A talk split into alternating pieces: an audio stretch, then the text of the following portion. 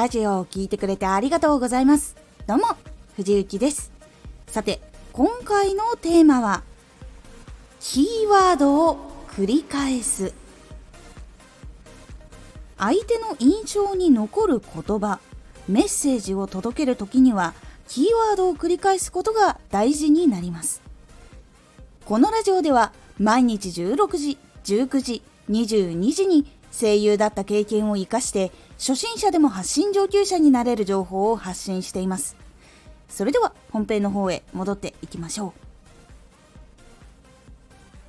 この話をするときにはこの言葉が一番大事とか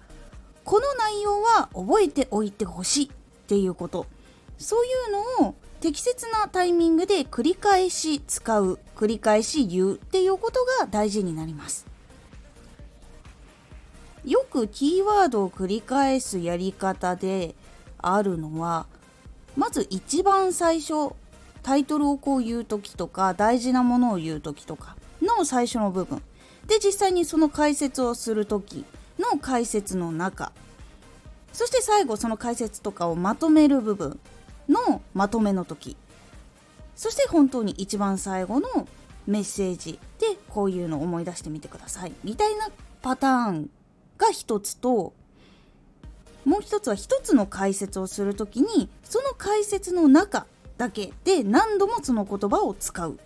ていうパターンがあります。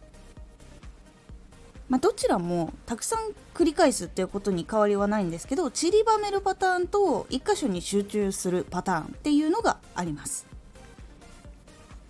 何度も言い過ぎるとしつこいのではと感じる方もいるかと思うんですが必要なタイミングにキーワードが入っていると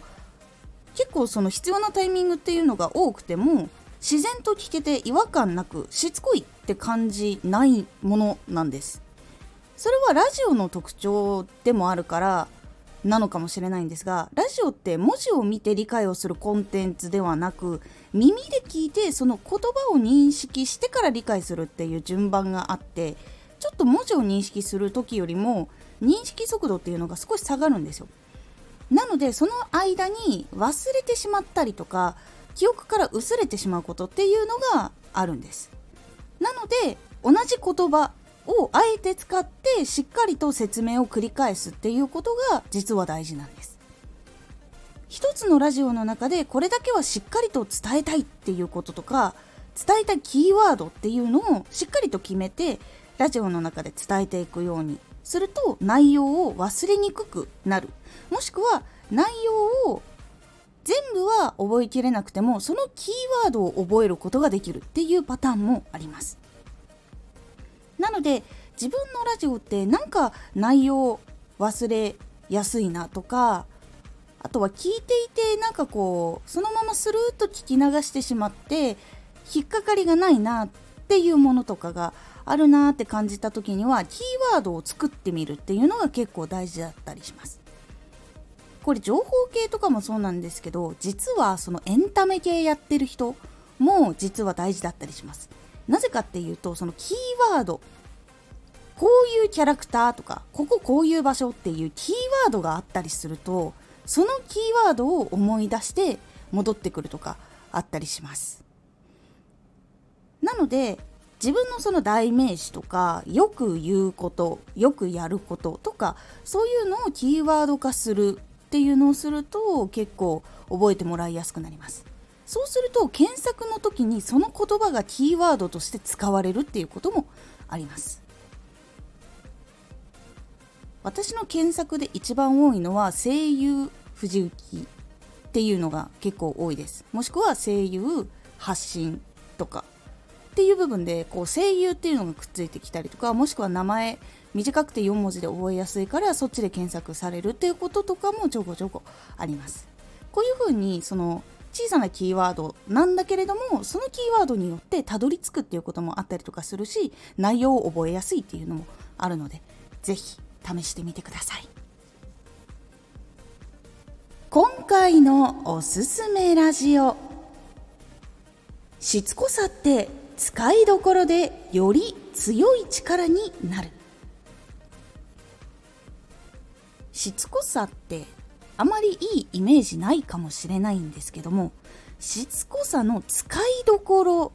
でいい結果に結びついたりとか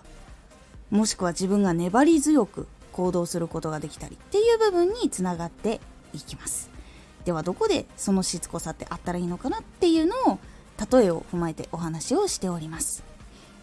このラジオでは毎日16時、19時、22時に声優だった経験を活かして初心者でも発信上級者になれる情報を発信していますのでフォローしてお待ちください。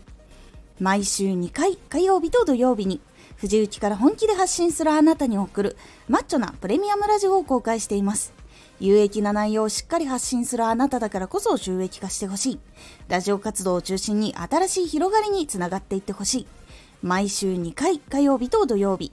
ぜひお聴きください。ツイッターもやってます。ツイッターでは活動している中で気がついたことや役に立ったことをお伝えしています。ぜひこちらもチェックしてみてね。